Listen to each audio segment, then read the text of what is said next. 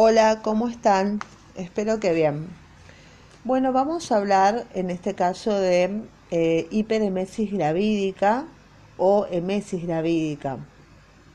Los objetivos de, este apunte es que, bueno, los objetivos del internado es que nosotros sepamos detectar o sospechar hiperemesis o emesis gravídica en la atención de salud en baja complejidad, establecer conductas médicas, realizar propuestas de resolución con un caso típico. Para el logro de estos objetivos, eh, usted inicialmente deberá, eh, deberemos comprender los conceptos imprescindibles que se encuentran en esta guía, donde se puede ampliar con la bibliografía del Swartz y realizar la autoevaluación con las preguntas que se hallan a continuación. Muy bien. Eh, la definición de mesis gravídica como la hiperemesis típicamente se presentan durante el primer trimestre de la gestación y se ven antes de las 20 semanas. La emesis gravídica se caracteriza por náuseas o arcadas matinales o incluso vómitos de aparición irregular, pero que permiten una adecuada hidratación y alimentación. En persistentes no responden al tratamiento ambulatorio y son lo suficientemente intensos en su evolución como para causar cetonuria, deshidratación y desequilibrios electrolíticos y o pérdida de peso e incluso consecuencias ominosas como veremos más adelante. La hiperemesis gravídica se produce de 0,3 a 2% de cada 100 embarazos. La etiología es probable que la hiperemesis gravídica guarde relación sobre todo con los valores elevados de estradiol y gonadotrofina coriónica humana, Varios estudios han demostrado valores más altos de estradiol en las mujeres primigestas con sobrepeso. Asimismo, los valores de gonadotrofina coriónica humana están elevadas en las gestaciones múltiples. 2. El perfil de las pacientes con em, hiperemesis gravídica incluye la edad joven, la nuliparidad, sobrepeso y gestación múltiple. Además, en las pacientes con hiperemesis gravídica es menos probable que fumen y más probable hallar un grado educativo superior en comparación con aquellas que no presentan este cuadro. 3. Se ha señalado que las mujeres que presentan esta enfermedad tienen con mayor frecuencia un aumento de la ansiedad, estrés prenatal y tensión emocional así como también la dependencia, la inmadurez y la depresión. Sin embargo, no se debe atribuir siempre como primera causa los, em, los factores psicológicos porque puede existir una causa orgánica que explique la sintomatología y debe ser descartada. Em, la evidencia, eh, en un estudio noruego, se evidencia un riesgo elevado de recurrencia de hiperemesis gravídica entre las generaciones de madres a hijas. Con respecto al diagnóstico diferencial, todas aquellas entidades que presentan vómitos persistentes o no, como la pancreatitis, la hepatitis, la colelitiasis, la colecistitis, la úlcera péptica, neumonía, pielonefritis, migraña, hipertiroidismo, neumonía, torsión intestinal u ovárica, apendicitis, diabetes mellitus y tumores encefálicos. La con respecto a la morbilidad y mortalidad perinatales, tanto la hiperemesis gravídica con adecuada terapéutica como la em, emesis gravídica se asocian con buena evolución y bajas tasas de aborto espontáneo. 2. Las pacientes con hiperemesis gravídica grave, con pérdida de peso y trastornos electrolíticos presentan mayor frecuencia de parto prematuro y de restricción del crecimiento intrauterino. Con respecto a la morbilidad y mortalidad maternas, La principal morbilidad causada por la hiperemesis gravídica está dada por los trastornos generados a partir de la alteración hidroelectrolítica y la necesidad de internaciones que en ocasiones son repetidas. Poco frecuentemente ocurre disfunción hepática, neumonía por aspiración, que es el síndrome de Mendelssohn, síndrome de Mallory-Weiss y algún menos frecuente ocurrirá la encefalopatía de Wernicke. Los problemas psicológicos o sociales pueden estar asociados con este trastorno del embarazo, por lo que será necesario identificarlos y abordarlos eh, apropiadamente.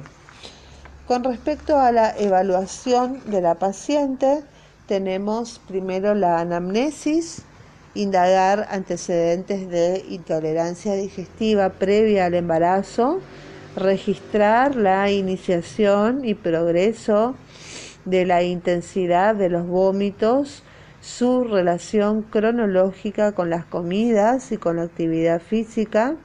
Hay que pesquisar síntomas de alteraciones electrolíticas como sed, afectación de la diuresis, astenia y otras enfermedades posibles como fiebre, dolores específicos, intolerancias digestivas, tos, etc.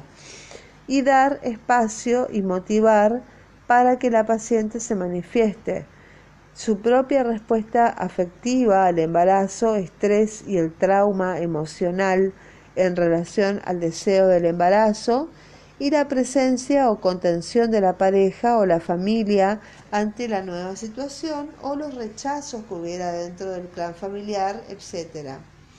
Bueno, con respecto a la exploración física que vamos a hacer en el consultorio, recordar que se debe realizar un examen cuidadoso y detallado para descartar aquellas otras causas de náuseas y vómitos durante el embarazo. 1. Examen de la piel valorando su la turgencia de la lengua, la turgencia, la lengua para visualizar surcos y la sequedad. Vamos a hacer una exploración de la tiroides para evaluar un agrandamiento y nodularidad. Semiología pulmonar para indagar indicios de infección y del abdomen para evidenciar irritación peritoneal. 2. En presencia de dolor o hipersensibilidad, hay que evaluar la localización, la irradiación y la intensidad. Y tres, hay que inspeccionar el vómito y sus características organolépticas. ¿Es un vómito verdadero o es saliva?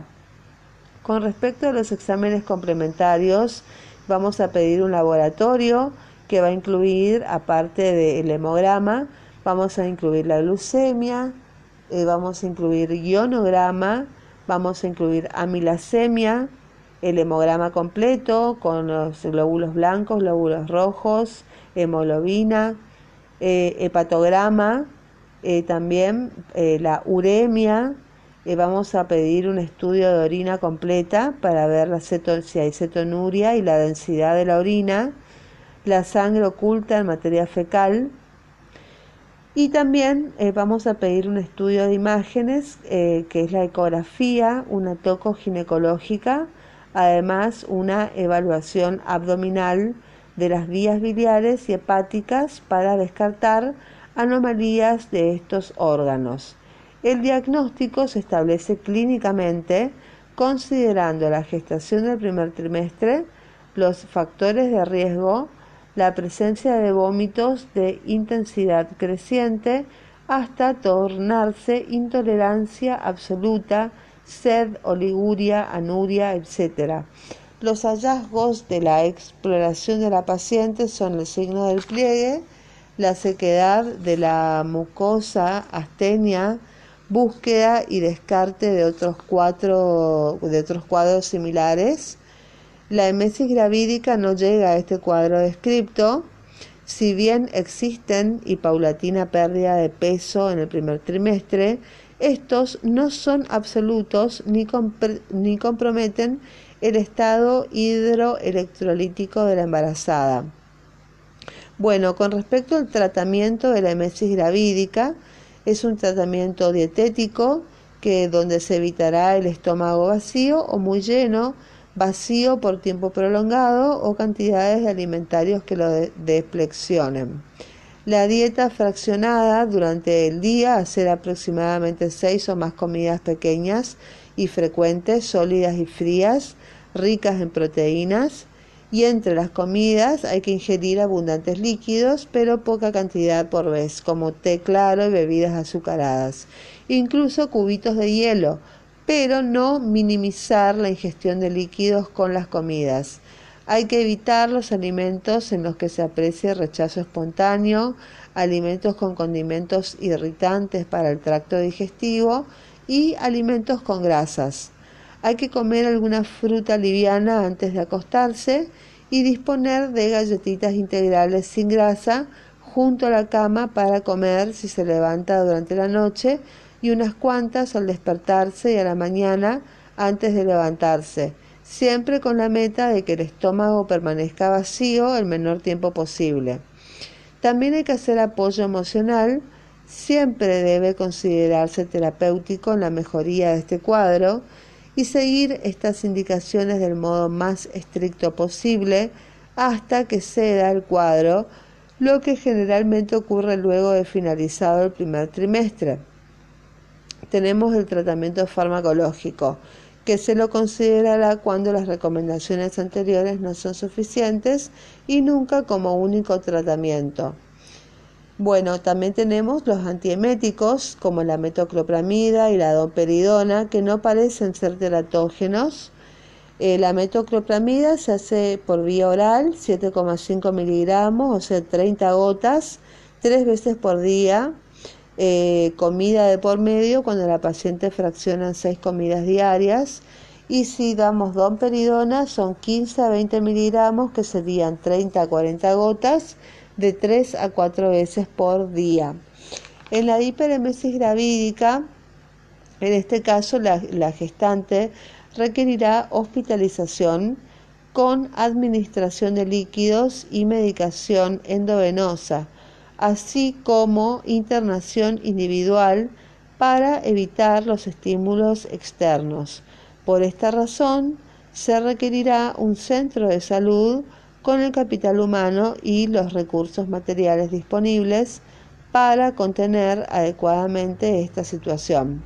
Además, el apoyo psicosocial es una parte importante del tratamiento y se recomienda una estrategia de trabajo en equipo para la asistencia dietética de estas pacientes con la participación del nutricionista del área psicológica y social.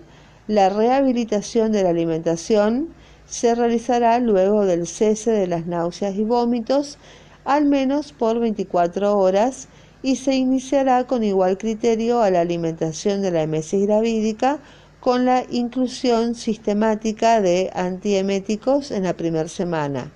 Después de la externación, es conveniente mantener un contacto telefónico con las pacientes a fin de continuar el acompañamiento y contención emocional y recordarles em, las instrucciones y el refuerzo del cumplimiento de las indicaciones dietéticas. Esto reducirá las posibilidades de internaciones repetidas. La paciente debe realizar una consulta a la semana del alta y hay que recordar que en la, segunda mitad del embarazo, en caso de hiperemesis gravídica grave, es más frecuente el parto prematuro y retardo del crecimiento intrauterino. Esto es importante recordar. Para la ampliación y esquematización eh, se puede ver un cuadro que es el cuadro de la guía de síntesis de hiperemesis gravídica que está en la última página Em, este es un cuadro que, bueno, como concepto eh, de hiperemesis gravídica, dice que es un cuadro de baja prevalencia, aunque su evolución natural existe riesgo de muerte. Ocurre su inicio en el primer trimestre y en algunos casos concurren factores psicológicos y sociales predisponentes. Se presenta con vómitos refractarios, que por su severidad y persistencia impiden todo tipo de ingesta, puede evolucionar a, a un de trastorno eh, hidroelectrolítico grave, pérdida de peso, acidosis, desnutrición y óbito. Síntomas.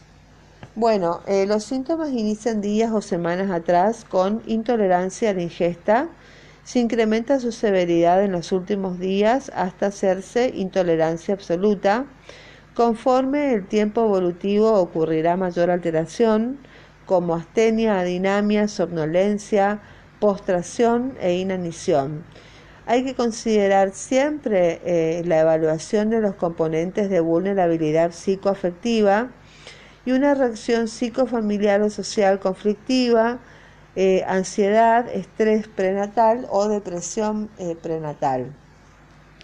Los signos de la hiperemesis gravídica son, gravídica son primero los vómitos, el primero de alimentos fétidos, Después vamos a ver vómitos con moco, más bilis y puede ser hasta vómitos con sangre. La lengua va a estar seca, saburral. La piel la vamos a ver pálida, seca, seria, con color gris. La orina eh, inicialmente va a ser normal, luego se concentra y reduce hasta la oliguria y la cetonuria. La taquicardia es el pulso débil. La presión arterial varía según el momento del, evolutivo. La pérdida de peso son los estados avanzados como anuria, ictericia, disnea, cianosis, hipertermia, trastornos mentales, estupor, coma y colapso. Bueno, con el diagnóstico diferencial de la úlcera gástrica, eh, tenemos diagnóstico diferencial con la colelitiasis, tenemos que descartar la colecistitis, también se, diferencia de una pielonefritis, puede ser parecida a una apendicitis también, o también una hepatitis o una cetoacidosis diabética, etc.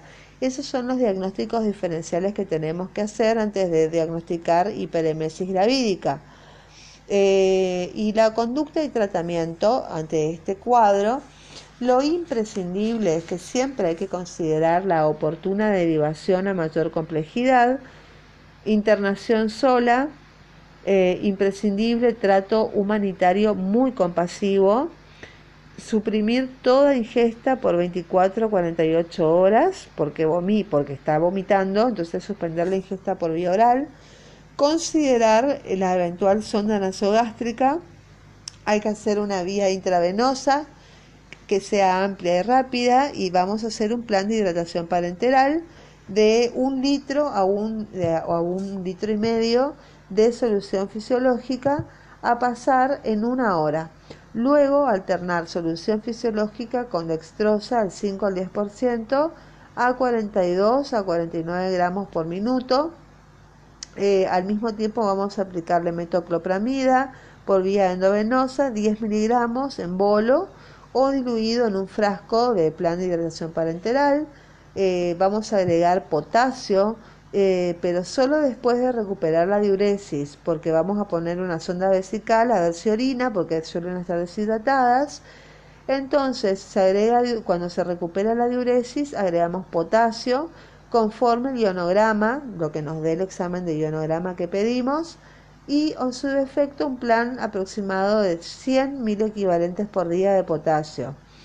Puede ser también, eh, a criterio médico, según necesidad, eh, diazepam de 5 a 10 miligramos, eh, pero esto es muy a criterio médico según la necesidad, eh, no, no es de rutina.